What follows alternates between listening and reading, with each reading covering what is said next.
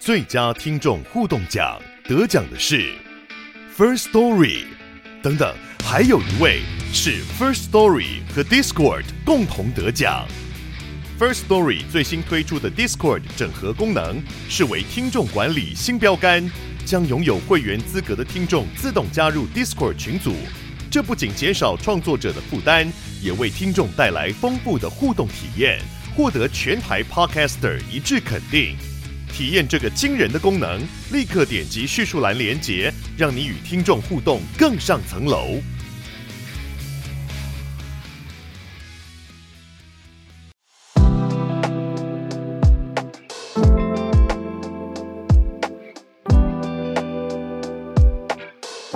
大家早安，我是浩尔，欢迎来到今天三月三十一号星期五的全球串联早安新闻。今天是三月的最后一天，我们来一起度过早安新闻的时间。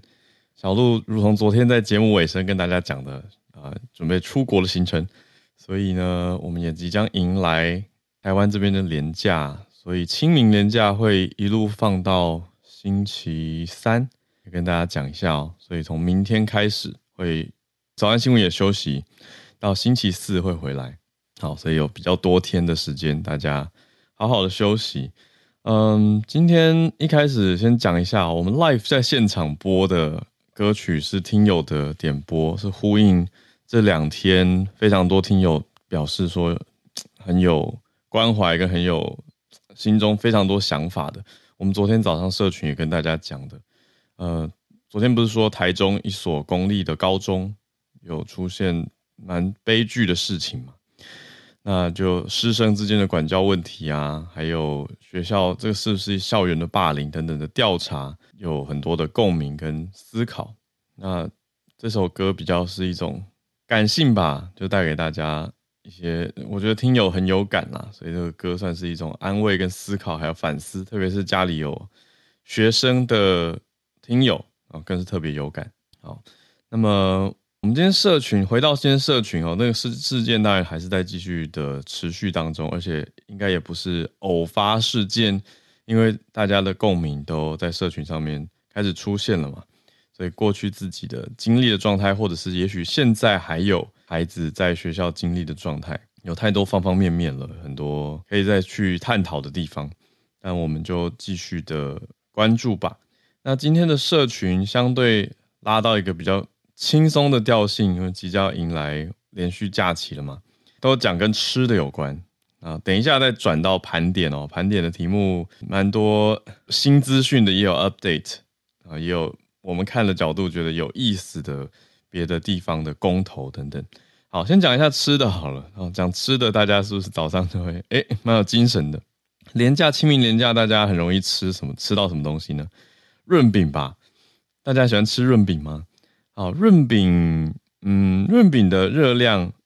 直接开了一个不受欢迎的话题，开始讲热量，诶，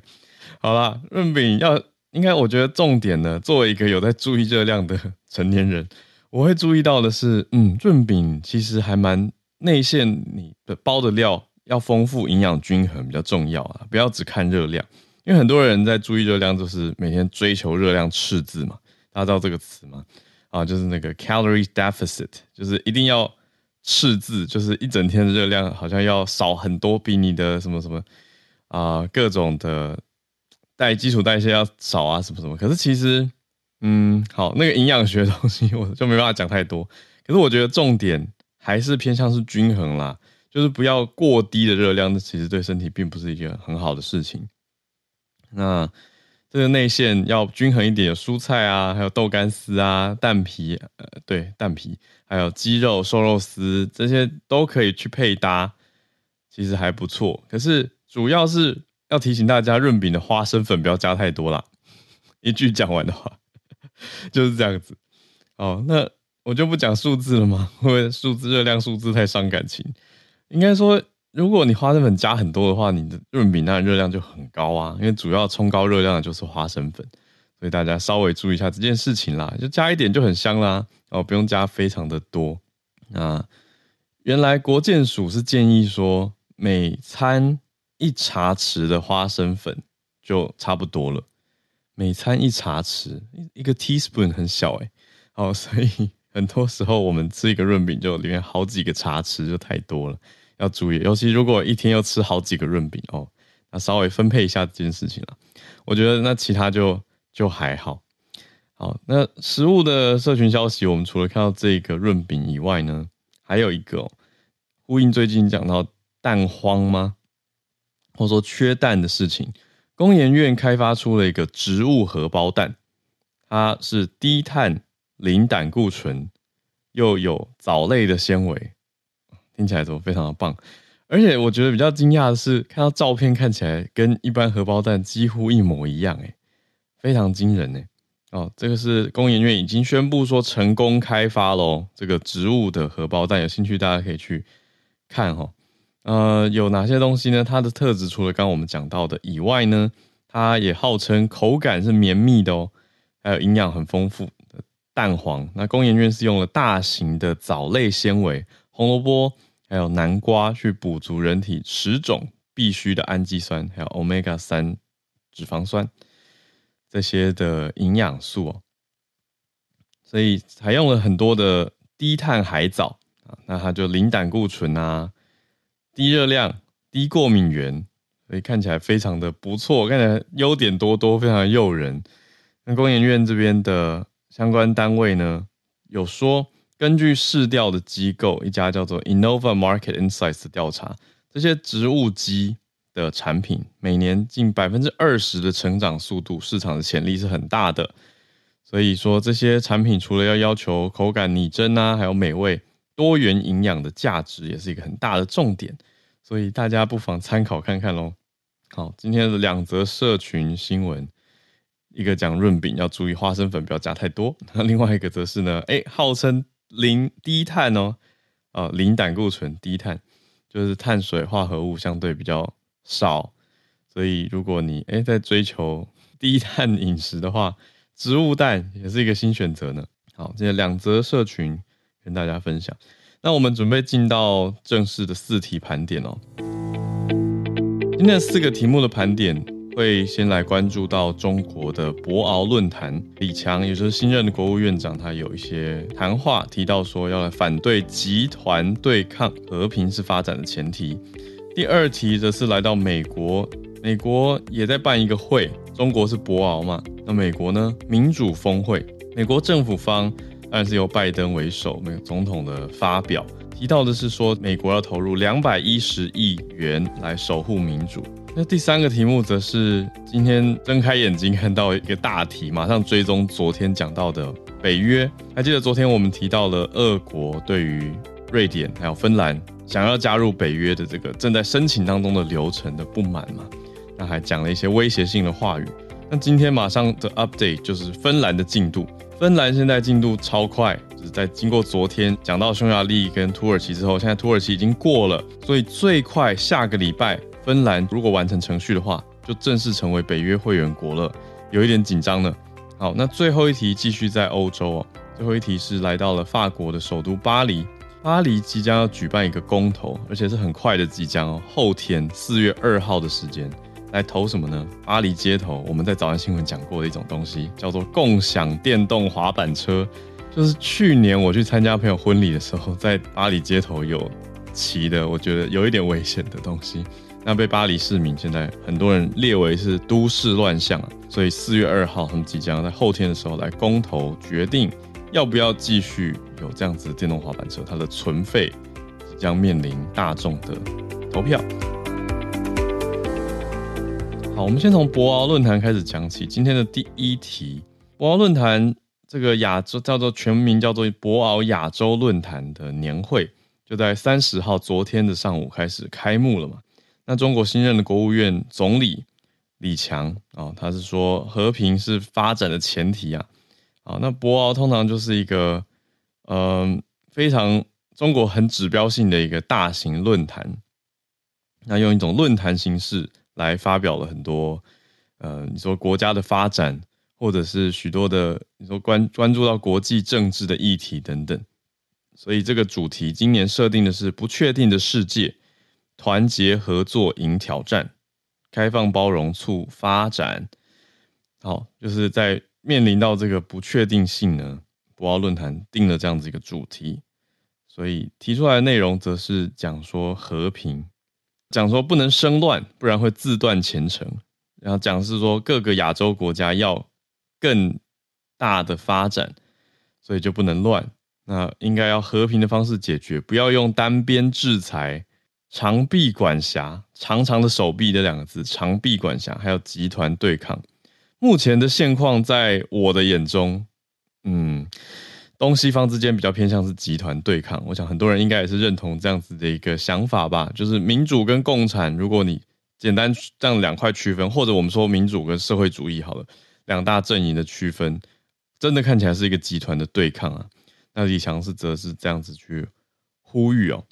那他特别还讲到，习近平在十年之前就提出了一个概念，是建构人类命运共同体等等等。那说现在就是一个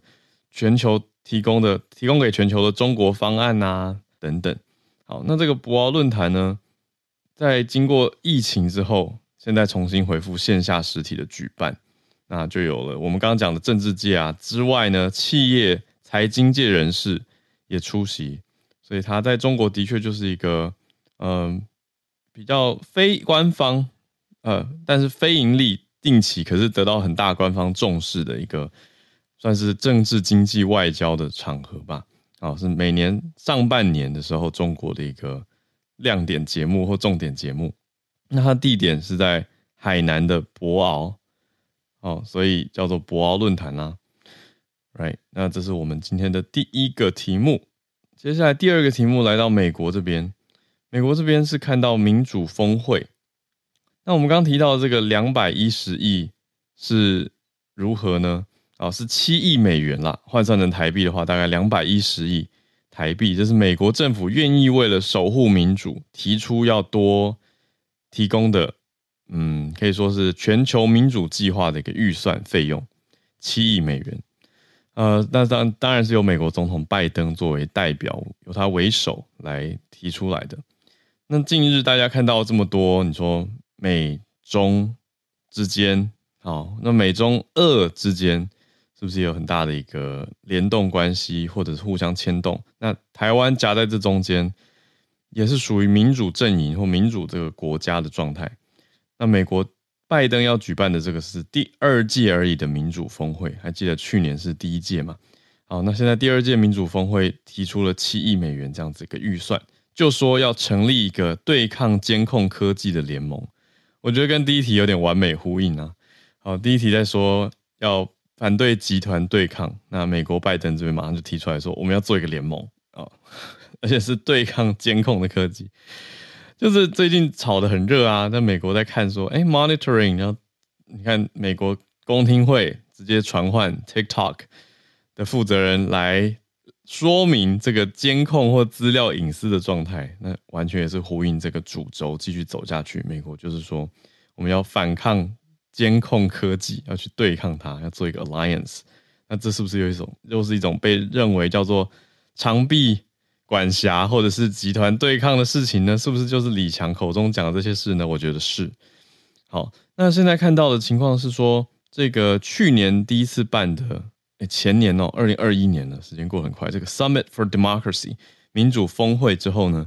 就有很多的国际连结嘛，包括跟韩国总统尹锡悦，还有尚比亚、哥斯达黎加跟荷兰这些国家的领袖来共同主持这场。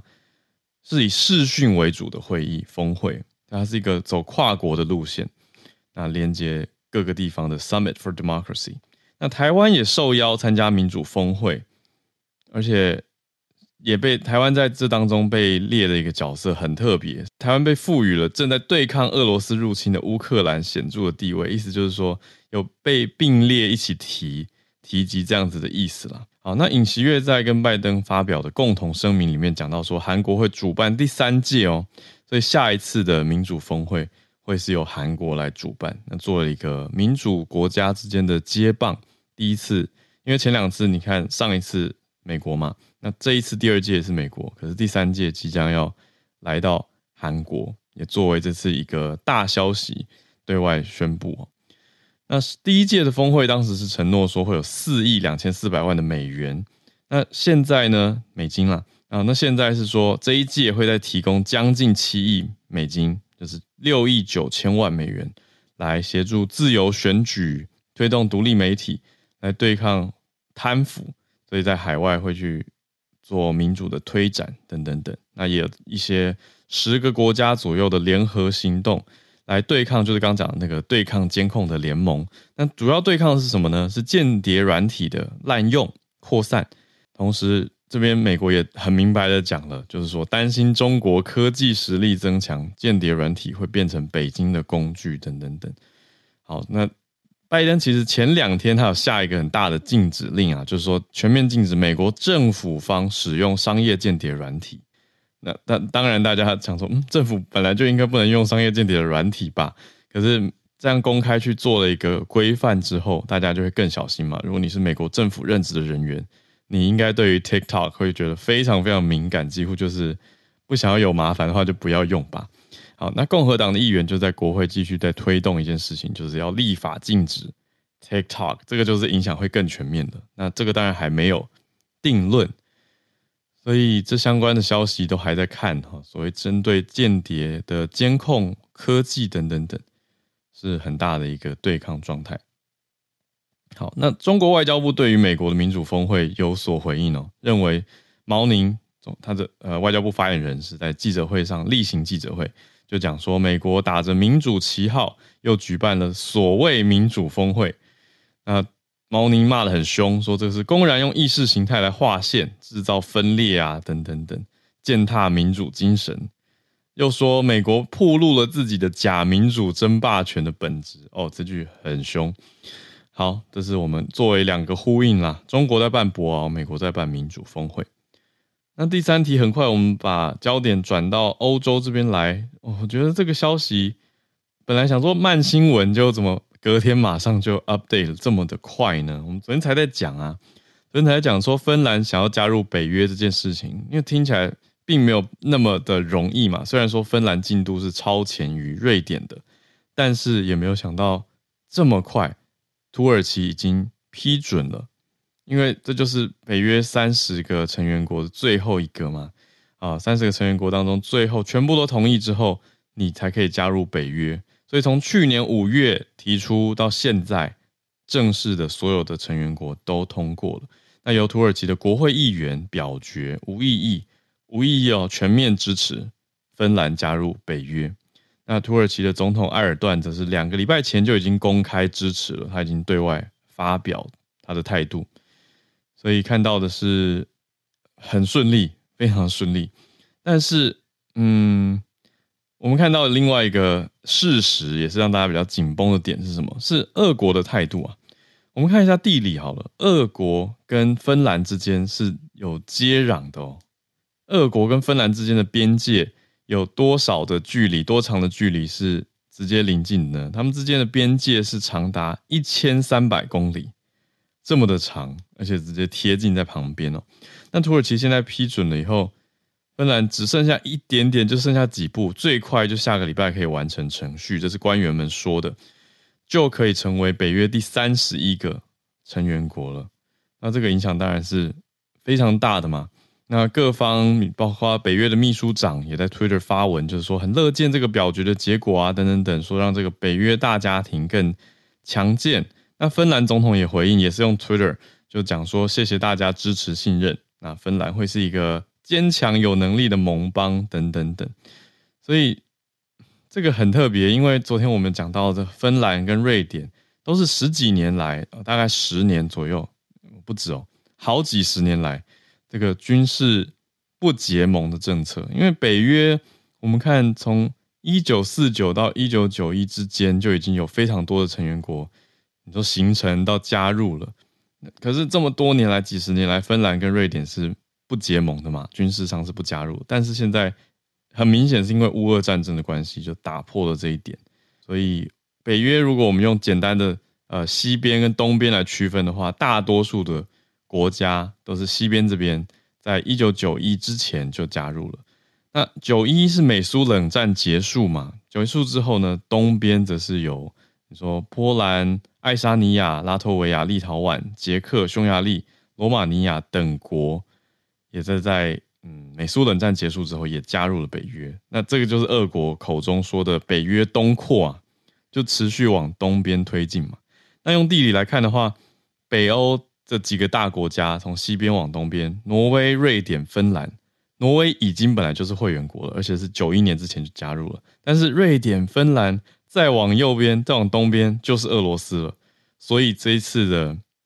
这个新闻事件才非同小可，而且是更接近俄罗斯的芬兰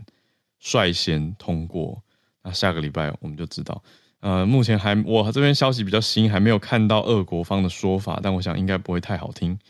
所以大家可以再持续的关注。好，那今天的最后一题。则是来到法国巴黎，法国首都知名的其中一个现象或现场的风景吗？就是共享的电动滑板车。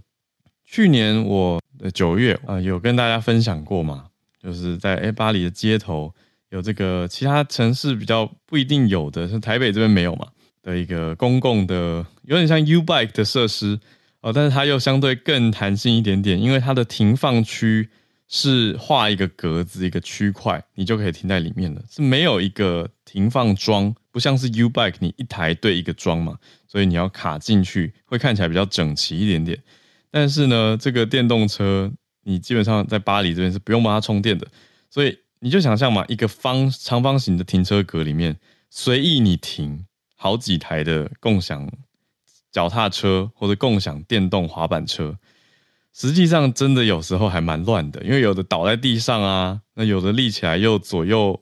摆尾歪掉，那中间卡了几台的脚踏车之外，有的是脚踏车倒在地上，有的是电动滑板车倒在地上，所以就可以乱七八糟成一个一定的程度了。那大众是认为说，这个已经变成一个乱象了。那因为有好几家供应商嘛，有 Lime、Dot、Tier 等等，这些都是在巴黎街头你会看到，他们很明显车身就长得不太一样。那但是规格也不太一样啊，但都是让大家可以使用的，而且巴黎也算是世界率先开放电动滑板车的城市之一，对，所以才看到选到这题，想说，哎，相对好像比较民生一点点，那感觉就会跟我们生活更贴近一些咯。所以，但是应该讲，但是哦，呃，这样子的一个状态却被很多人认为是混乱的哦，这个大概是二零一八年才开始的。服务，所以还没有到超级多年，但是因为这个所谓的，一开始一开始听说更乱，根据消息的报道，但是现在呢，当局是说已经逐步收紧规定了啦，有专属停放区，但是停放区的现况就像我刚才跟大家分享的一样，有时候停起来也还是蛮乱的。除此之外，后来政府也有限制电动滑板车的速度，就像我刚提到，它其实快起来很快耶，我觉得那个速度有一点危险呢。就是你真的很快，如果撞到人，或者是不小心刹车不及的话，真的还蛮蛮肉痛的哦。因为电动滑板车也没有什么包覆跟保护嘛，好，所以这些种种的现象呢，在街头还是引发了很多争议。因为路人、走路的人、行人认为说，这个有的人骑得很鲁莽，那也有发生死亡事件，所以这个交通工具的危险性让很多人知道，因为只要满十二岁就可以用了。所以街头你会看到有机会啦，蛮多青少年是一群一群的在骑这样的电动滑板车，当然也有个人的，只要你满十二岁就可以了嘛。所以有非常多在市区街头的乱象，甚至有人认为是巴黎街头紧张跟焦虑的来源。那现在政府决定如何呢？就是四月二号后天就要用公民投票的方式来决定会不会继续这个服务。如果结果投出来是禁止的话呢？会变成全世界第一个主要城市直接禁止，就是先有共享电动滑板车，而且把它禁掉的，会是首例哦。那这个公投结果当然不会影响到你个人拥有的电动滑板车，而他在讲，我们在讲这个公投是呃共享的电动滑板车。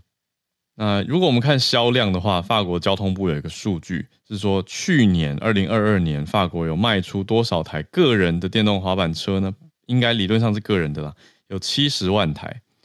那现在全法国的一个统计数据是有多少人每天有在骑共享的哦？我们刚刚那个是销量，现在讲的是共享的，大概有十万趟哦，全法国两百个城市跟乡镇有十万趟的行程，one hundred thousand one hundred thousand trips，所以这么多趟的行程是共享电动滑板车来提供的。不过现在讲的是巴黎啦，啊，是由巴黎这边来公投城市当中的，所以其他县县市，巴黎法国不是讲县市哦，乡镇的应该理论上是不受影响，而是法国街头，也是一般人比较有机会，你说去旅游的关系会接触到的。好，以上四题，我们从中国博鳌论坛到美国民主峰会，一直到北约即将迎来第三十一个成员国芬兰，还有。巴黎电动滑板车即将公投的这个乱象，作为今天的盘点，我们准备进到全球串联的时间，八点三十分，也欢迎所有的听友可以来举手跟我们分享你所关注的消息哦。哦，看到很久不见的芭比，早安，好儿，芭比早安，早安。呃，今天是三月三十一号，嗯，所以明天这个日子呢，想跟大家分享一下，应该很多人都记得，就是关于香港艺人。哦对狗狗张国荣的纪念活动，嗯、然后看到新闻，就是感受真的想说啊，这已经过了那么久了，因为大部分的，就是现在其实狗狗的歌迷都还遍布在全球，嗯，所以四月一号已经不会想到是愚人节了，都都会想到是他的就是离世的这个日子这样，嗯，那今年已经是二十周年。哇那所以对，所以大家搜寻关键字可以看到很多演唱或是主题创作展的纪念纪念会跟活动。那特别想跟大家分享这个是在三月二十九号开始，在香港沙田文化博物馆展出的这个继续宠爱张国荣纪念展。那这个纪念展它的主办跟策划是香港的康乐文化事务所跟香港博物馆。那客席的策展人是狗狗生前的三个好朋友，就是他曾经的经纪人陈淑芬，然后香港电影美术指导张淑平，还有摄影师夏永康。那整个展场呢，它是以红色为主色调，这是他曾经的一张专辑《红》这张专辑。嗯、那视觉是张淑平的构思跟设计，播放的影音部分是由夏永康负责。呃，我觉得主要呃最珍贵还是在他私人珍藏品的这个部分哦，因为、哦、对熟悉狗狗的听友应该就知道，他身边有一位唐先生唐赫德。嗯、对，那这次的展出，他提供了很多狗狗的获奖的讲座、演唱会的秀服，呃，其中三件是在他在跨越九七的演唱会的时候穿着的红色高跟鞋跟斗篷，还有亮片西装。嗯、那也有一些就是歌迷是提供了卡式的录音带，卡式的哇就对卡式，没错，很有时代感。然后还有黑胶唱片这一些。嗯、那虽然这些东西之前就展出过，因为在十年前的时候就有一个十周年的纪念展，可是这一次是从影音的片段到陈列，都是用更细节、更立体的方式去呈现。就是呃，可能就是你看到食品之后呢，旁边就有个片段，让你回忆起当时。呃，张国荣穿穿着时候的姿态这样子。那这次，但是这次也有第一次展出的展品，就是一个红鹤的纪念品。然后他们特别还制作了另外一个，就是有狗狗肖像的银币。那另外用这个银币呢，用一千一百五十六个不同颜色的肖像钱币制作了一幅难度还蛮高的画作。但是这个就只有到现场就是才能看得到这样。嗯。对，然后呃，年轻的听友可能对他比较陌生哦。我我大概简单的叙述一下狗狗的辉煌的演艺历程。嗯，因为他是一九七七年的时候，他二十一岁的时候参加了业余歌唱大赛出道。那在一九八五年到一九九零年间，是他最巅峰的时期，就是横扫了各大颁奖典礼的奖项。在曾曾经一年出现的一个经典画面，就是当年我们那个年代还有十大劲歌金曲奖的时候呢，哦，那时候选出的十首歌曲获奖歌曲，他一个人就占了七首歌。你 你可以想象一个人上台 上下台七次，得奖感言不知道讲什么，对，而且他的唱 他的唱片销量打破了香港的记录之外，也打破了韩国的华语唱片记录。就是没有华人，嗯、就是到现在都没有华人歌手可以超越他的记录。嗯、那延伸到电影的部分哦，就提几个大家就一定都晓得，他《霸王别姬》、对《倩女幽魂》太经典，对《胭脂扣》，然后还有跟袁咏仪主演的《金枝玉叶》，主题曲呃那一首《追》也是非常经典的。嗯，那因为当时是香港的音乐跟电影文化最光辉的时期，它完全就是一个天王巨星的指标，嗯、所以它缔造的记录，像呃美国的 CNN 也把它列为是史上最伟大的二十五位亚洲艺人之一。嗯，那他也是第一个参加奥斯卡金像奖、坎城影展跟金球奖的香港演员。哇！对，就非常非常厉害。那如果想要更了解他，或是跟其他歌迷一起回忆他的话，可以搜寻关键字查看更多展览的资讯。因为这一次的展期会比较长，主要就是希望涵盖到他九月份的生日，呃，名单这样子。哦，对，对，所以他会到十月九号。嗯，以上跟大家分享。谢谢芭比。好，大家可以再多多关注跟掌握一下这件呃新的展览，还有。应该 大家很多听友都非常熟悉的张国荣，哎呦竟然二十年了。好，那我们再继续来连线，跟朱小汉连线。早安哦，Hello，Howard，早安，大家早安。嗯，今天是跟大家分享一篇文章，就是外交事务大概在前天的时候，呃，发布的。这篇文章的题目叫做“习近平说他正在让中国备战”，那副标题就是 “The world should take him seriously”，就是不应，呃，世界不应该把习近平的话当耳边风。那这篇文章主要是讲在刚刚结束的中国两会，就是三月啊、呃、开的这个两啊政协还有人大。那习近平他。是发表了四次讲话，四次讲话都提到了让中国备战。那其中一次是直接面对这个中国军界的高层，两次是面对人大，一次是面对政协。那尤其是他直接对中国的这些将军直接说要这个。能战敢战啊！不要怕这个打仗。那与此同时，就是国务院总理李强也说，呃，中国今年的国防预算将在去年的增长，呃，去年的基础上增长七点二帕，那达到了大概是二百零九亿美元，也就是一千。五百五十亿人民币，那呃，就是每年增长百分之七点二。其实中国过去这些年，呃，军费的增长都是很快的。就是今年的数字跟十年前相比，其实已经整整翻了一番。呃，而且这篇文章当中也提到，中国的军事财政并不透明。呃，所以外界就是一些智库估测，中国的国防预算可能是达到了这个。啊，三千亿美元，不好意思，刚才好像少说了少说了一位啊，达到了这个三千亿美元啊，大概是两千九百五十几亿。那这篇文章当中最后还提到，就是呃，习近平现在啊，他当然动武的方向，肯定大家他虽然文章当中没有指明，但是大家应该心知肚明，应该就是台湾，还有就是台湾啊附属的一些岛屿啊。但是就是台习近平真正的对手其实是美国，比如在这些的讲话当中，习近平公开指责以美国为首的西方国家是造成中国一切问题的罪魁祸首啊，很有意思，就是啊，自己国家的问题是外国造成的，这个话在很多人的这个嘴里都听过，然后那些人现在好像都已经死了啊，除了这个普丁，嗯啊，不好意思跑题了啊，这个对，所所以就是啊，大家看到就是习近平过去这些年啊，就是这篇文章当中最后也提到，呃，很多人或许会把习近平讲的这些话就当成是 bluff，就好像是在这个讲大话一样，嗯，但纵观是习近平过去十年一直加强自己的权力，呃，无论是打击中国的教育产业，然后这个打击民营企业，还是他的这个清零政策，其实都表明他并不是一个会讲大话的人啊。并不是一个只会讲大话的人，反而是会把自己的这些大话空话给坚决的执行下去。呃，所以就对于这个外外界来说，不应该把这些话当成空话，而是要做好充足的准备。那也呼应了这个同样的两名作者在这个外交事务上，呃，大概在两个礼拜之前发表的文章，就是针对台湾，呃，认为美国和台湾一定要加强自己的武力，尤其是美国加强在西太平洋的部署，同时台湾提高自己。的国国防能力来恫吓中国，不敢让中国去做一些出格的事情。那呃，这篇文章应该已经有中文版在网络上了。那我已经把这个英文版的呃这个题目啊、呃，就是放在我的头像上，也请大家有兴趣的朋友可以自己去找一下。谢谢，谢谢朱小汉。好，这个标题他已经贴出来了。习近平 says he is preparing China for war。好，来自 Foreign Affairs 外交事务。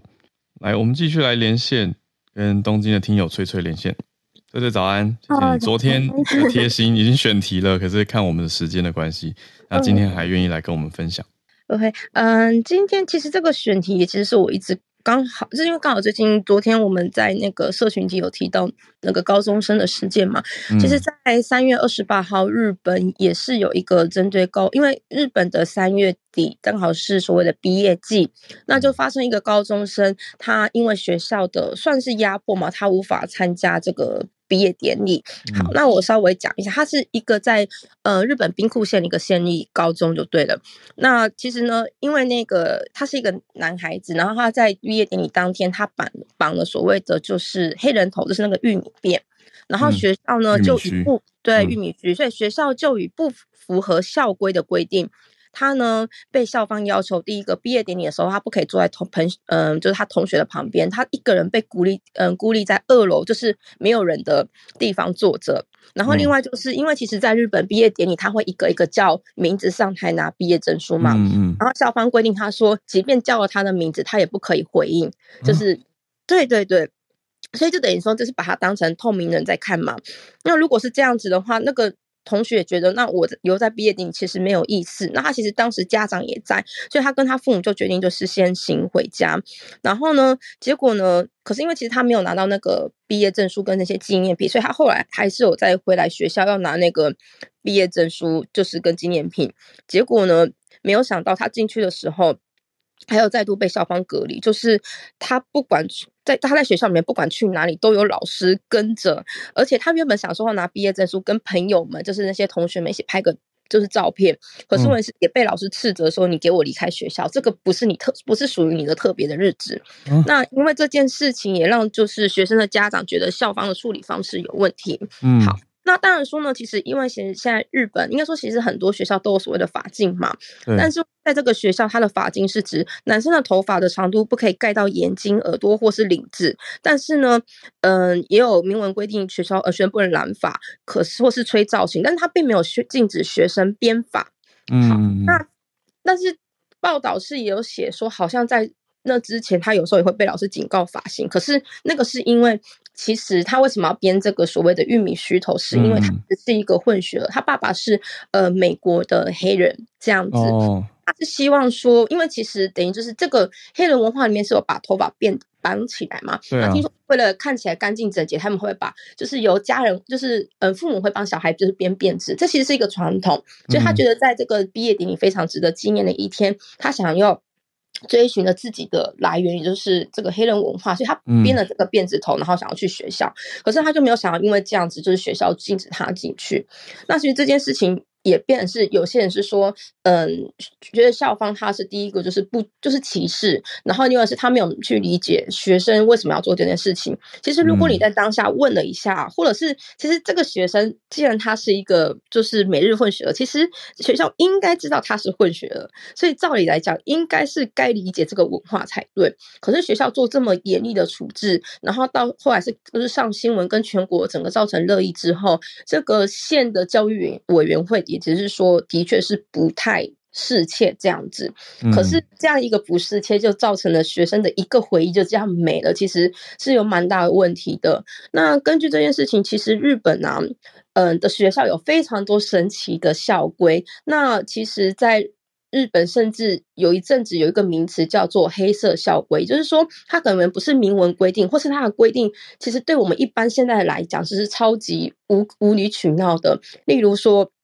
女生的内衣只能穿白色的，然后袜子可能只能用什么颜色，然后裙子可能直到哪里，甚至之前在冬天的时候还有一个规定是，因为校服有外套嘛，那有时候太冷，其实大家会穿大衣，甚至有学校禁止学生穿大衣，就是来学校，因为他们觉得这样子看起来不好看。那所以这件事就是这个叫黑色校规，然后因为这个。之前也在日本各地，就是也是引起非常多的讨论。那像这样子不合时节的规定，然后是学校的不懂变通，也变成现在日本在就是学生教育上面一个很需要改革。有蛮多学生站出来，就是跟这些教育委员会提出质疑。所以其实应该今年，嗯，从去年开始到今年，一直都有在提，就是说很多校规是不是需要更改这样子。嗯，好，那这就是我的分享，谢谢，谢谢翠翠。我觉得刚刚听学这个学生遇到的对待跟处学校的处置都各种的惊奇，我就想说哈哈，这是真的。竟然竟然这样让他当透明人、隐形人坐在旁边参加自己的毕业典礼，这是，而且后来就你说在典礼当天他已经有这样的规定，结果学生回避了，后来回到校园还严格禁止，还跟有老师一直跟着，一路跟着他，就就就会让人觉得这样心理压力也太大了吧？而且为什么要这么针对他呢？那更在知道他的身世之后，就觉得这是家里面的文化之一啊，对啊，所以会觉得。这到底是学校为什么会这么的必须要坚守什么样的原则？而且翠翠在讲的时候，我也去找了我们，其实也是我们听友，我看到有有编译这篇文章哦，就是大家如果找兵库县高中，还有呃，应该就可以找到了，所以就会看到这样相关的消息，就有提到说，就是他的学生的父亲是美国黑人嘛。对啊，所以种种这些就会让人觉得到底是多么的严格。那学校并没有讲出是哪一条校规禁止学生编法的，所以有点像是临时变出来的一个校规嘛，就让大家觉得问题很大。好，那我们再继续来连线跟叶老师连线。老师今天的标题写的是“植物会发出声音吗？”老师早安。早，Hello，早。刚刚听到翠翠分享那个，让我想到在几年前花莲的某一所高中，嗯、也曾经发生说学生因为家里有丧事，嗯，结果按照习俗的话呢，丧事的时候是不可以刮胡子的，嗯，对，因为那是高中生，所以他就胡子有点长，嗯，结果在毕业典礼的时候呢，学校就说他仪容不整，嗯，不允许他站在队伍里面。啊！当时我也觉得不能相信，因为学校应该很清楚，因为像这样是他的，我记得是他的父亲，就是说这样的话，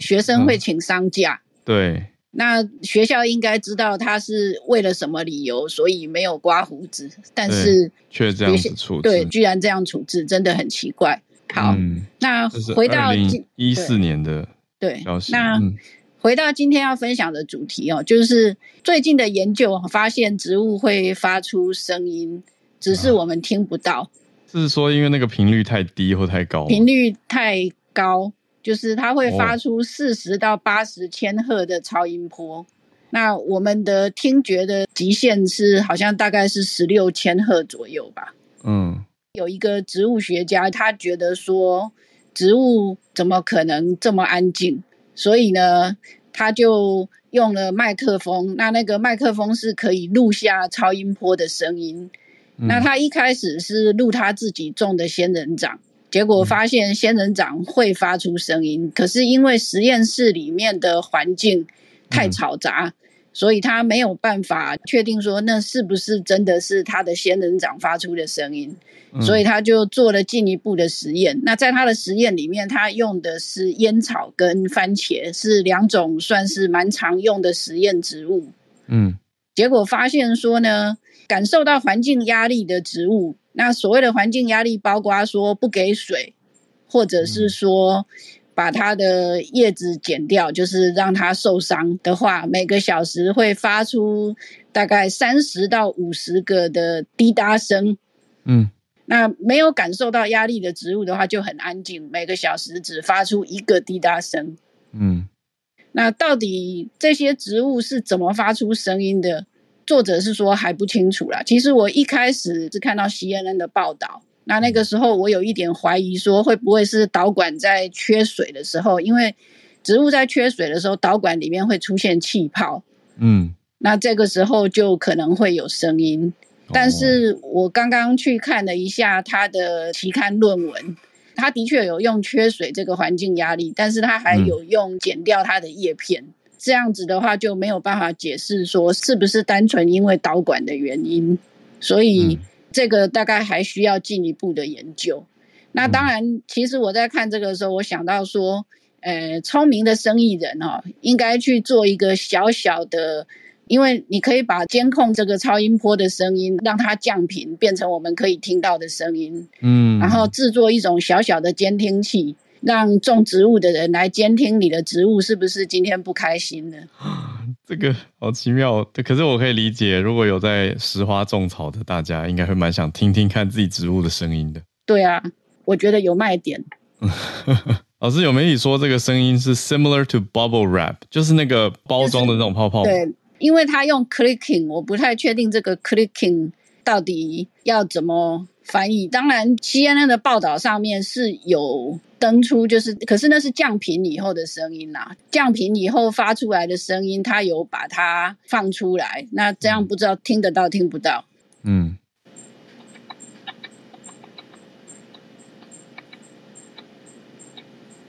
听得到吗？这样听起来像很像很像开关的声音。对，就是这样子的声音，听起来很像什么东西在摩擦的声音这样子。嗯嗯。对，可是这是降频以后的啦，因为事实上在原来的频率我们是听不到的。嗯嗯嗯。因为它这个实验用的是番茄跟烟草，那都是茄科的植物。嗯。所以是不是所有的植物都会在感受到压力的时候发出声音？我们不是很清楚。因为毕竟茄科只是植物的一小部分，嗯，所以我刚刚提到的那个生意人可以开发来贩卖，或许是应该要先进一步的确定大部分的植物都会这样的话，我觉得这个肯定会有卖点。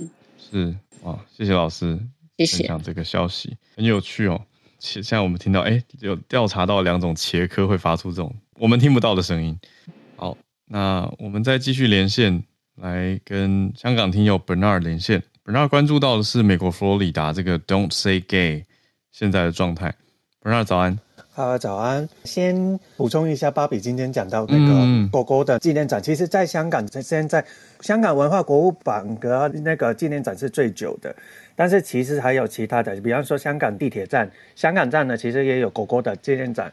然后呢，明天也有在红磡有果果的纪念演唱会，然后在香港的西九龙也是有一些音乐人也是会在会表演一些果果的音乐这样子，大家有在香港的有兴趣的就可以去看一下。嗯，然后香港地铁呢最近也有在贩卖果果的纪念票，所以大家有兴趣的也就可以去买的。好的，回去。今天我想要分享这个 Say Gay，嗯、先讲一下好了，应该之前 Charlotte 好像也有在上来分享过。然后我先讲一下它的背景好了，它是这个 Don't Say Gay 呢，这个是它证明呢，应该是叫做 Parental Rights in Education Bill，这是父母教育权利法案，嗯、但是我们通常都通称俗称说这个是叫不可以讲是同志 Don't Say Gay 的法案。简单说就是他要要求家长、学校这些在一定的年纪以下不可以教。相关的性别多元的内容吗？对，没错，这个法案呢，其实在上一年的七月份的时候已经是实行了，但是目前的范围呢，是从幼儿园开始到公立学校的小学三年级是不准教育关于 LGBTQ 相关的教育，违规者呢是会被停职或是取消教育的资格。嗯，最近呢，就是美国佛罗里达州的州长这 DeSantis 呢，他计划了想要去扩大这个法案，扩大的范围呢是禁止到整个高中阶段的教师呢就不可以去讲到这关于性教育、性取向、然后性别认同等等的。其实这个我个人觉得是整个已经是有点文明的倒退的状态了。所以高中，我觉得美国的高中生已经还蛮。蛮蛮有行动能力的，很多都在开车到处跑。大家其实十六岁，大家都可以到处跑来。就算老师不教，小时候如果对于自己的性别认同是有觉得自己的性别认同跟所谓的大众的是不同的话，其实自己也会感觉到。对于学生来讲的话，如果有老师的帮助的话，让他自己的性别认同更加了解的话，是对于他们自己之后的身心发展，其实也是比较好的。这有点真的是倒退的状态。这一次的话，其实对于 DeSantis 来说的话，因为他之后就是共和党的总统提选嘛，然后后面也是总统选举嘛，所以这个对于他能够争取跟川普谁是能够得到共和党的总统提名呢，其实也。是对于他来讲，可能是一个很加分的帮助，因为对于共和党这个比较保守的，我不能以偏概全了，这只是基本上是偏向保偏向保守的方向来讲的话，他其实，因为他之前除了这个之后，他还有限制堕胎啊，还有放宽强制的等等立场的话，其实这可以帮助他，这可以得到更多的提名。但是如果他再继续下去的话，到最后总统选举的时候，也是对于他来讲，可能是一个是一个双刃剑的，所以它是一个对于他自己党内的时候是好的，但是他在总统提名的时候，对于外界的人来讲的话，他也是可能是一个败点这样子。因为这个 Don't Say Gay 的话，其实也影响到很多的地方，比如白宫之前也反对这个提名，然后之后他其实这个 Don't Say Gay 之前也是有影响到迪士尼。然后我看到周宇也上来了，嗯、所以我就让他直接说：“我可以，我把那个、哦、把我的麦克风给周瑜一下。” OK 的，对。那刚刚 Bernard 讲的这个，我看的目前最新的进度是下一个月会有投票，它其实不用过传统的立法审核，诶。只要在他们呃佛罗里达州的这个 Board of Education，应该说是一个教育委员会嘛，还有 State Education Department，就是佛州的教育局，嗯、去投票通过，下个月如果过的话，就会过了耶。对，因为现在目前的教育部跟教育委员会的负责人都是 The Scientist 提名，都是他提名的，啊，对，都是他提名的，所以这个有点为什么有点想起，就是我我在香港，我们的国安法就是不用。不用想，不用不用咨询，不用投票就可以直接就通过的，这个就是有点，我都有点既视感就出来了。嗯，好，谢谢 Bernard 的分享，我才仔细看了一下这件事情，就觉得哈，那很快啊，下个月大家可以继续关注佛罗里达现在的情形。那我们今天最后连线，年假前最后连线是 Joey 要分享迪士尼最近的算大消息哦，内部的高层动荡。Joey 早安。Hello，Hello，早路早安。呃，感谢 Bernard，就是确实我要分享东西，中间会有一段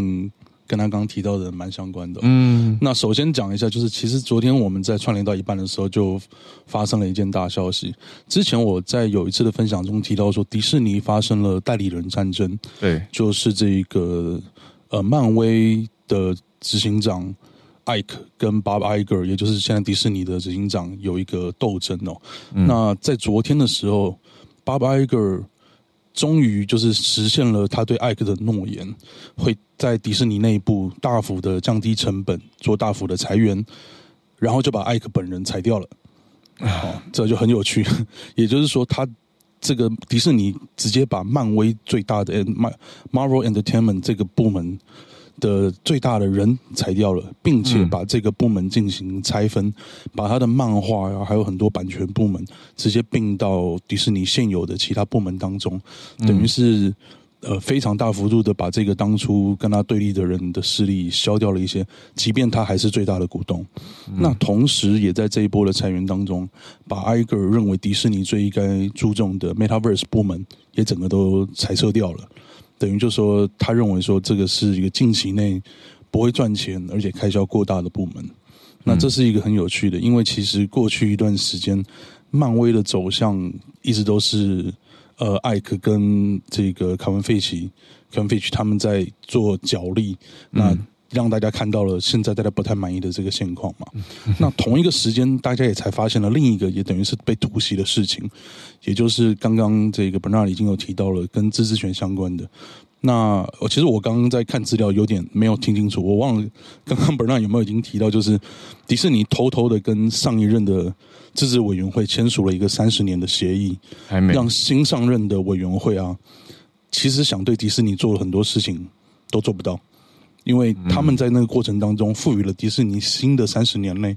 可以开继续盖他的新房子，可以做新的游乐园。哦，自治权我们之前好像有讨论过。对，自治权我大概聊到嘛。嗯、然后这个礼拜是发现，就是说新上任的自治委员会，因为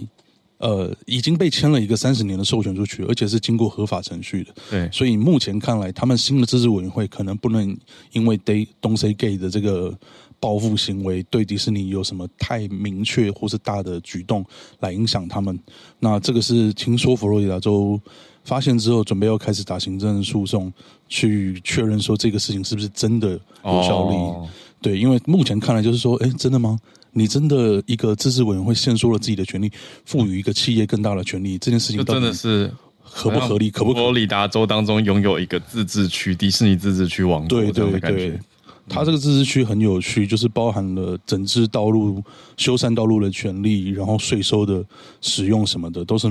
蛮复杂的。嗯、那迪士尼除了这两件大事情之外，还有另一件事情，呃，已经有一阵子了，目前还没有被确认说到底该怎么处理。就是这个，大家如果有看蚁人的话哦，嗯、最新的征服者康这个反派的演员 Jonathan Major 他被因为家暴被逮捕了。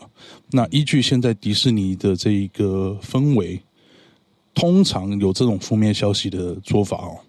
会马上把他相关的东西都裁掉。可是征服者康这个角色是第五阶段所有作品都会牵扯到的，包含应急的洛基。都会跟这个角色有牵扯到，嗯，所以现在大家就在看说，哎，那你们会不会又再度因为这个政治正确，或者是一点点的负面消息，马上就把这个演员的所有的合约都砍掉？那在迪士尼做这个合约上调整之前，美国军方已经先出事了啊，因为目前美国的这个募军广告就是由他担任的，而且已经花了七千万美元在做相关的募兵宣传。那他们现在打算。大幅度的去调整这件事情，很有可能这七千万美元就白了，因为这个演员的形象问题。好，嗯、这是目前迪士尼发生的最新动态，跟大家分享到这边。谢谢 Joey 的整理跟关注。对，有很多我们早安新闻的消息也呼应跟串联到了现在哈，所以就觉得啊，好多不管是政治或者是法律的攻防，还有民间观念的议题啊，等等等，全部纠结在一起。就是我们的世界跟社会啊。好，那今天在这样的消息之下呢，再次谢谢芭比，还有朱小汉、翠翠、叶老师、Bernard 跟 Joey 的精彩分享。我们的连假即将展开，今天就是暂时跟大家小小的暂别。那四月，我觉得我还是先预告一下好了。呃呃，特别是这个消息是给我们的 Premium 听友限定的。所以 Premium 听友可以注意一下，我们预计在四月八号星期六的，就是连假回来过了几天以后，呃，礼拜六的早上会有一个活动啊，那都是线上的，参线上在 Clubhouse 参加就好了，很轻松的一个活动，所以不用出门，大家可以有保有自己本来的行程，可是欢迎预留一下这个时间哦，啊、呃，应该会是早上大概十点左右开始的一个活动，就是 Clubhouse 限定专场啦。就是专门独家 exclusive 给 premium 的听友，那作为一个我们年度的总结回馈的活动，那四月新的 premium 方案即将要推出，大家也可以密切关注一下。如果你想要支持早安新闻节目继续做下去，继续有更多资源去推动，然后更丰富我们节目内容的话呢，就请密切的关注早安新闻的消息发布。我们四月会再告诉大家新一波的 premium 好，跟小鹿还有制作人最近都在。忙这样子的事情，值得大家期待哦。然后就跟大家小小预告一下啦。那我们早安新闻的串联一样会回来的时间是下周四的早上。哇，一转眼好像会蛮久的哦。就是四月六号星期四的早上八点，会再继续跟大家准时的保持串联。那 Premium 的听友可以稍微留一下八号礼拜六早上的时间。就这样啦。那我们就。特别的选了一首歌作为今天的收播，我们下周见，大家连假愉快，大家拜拜。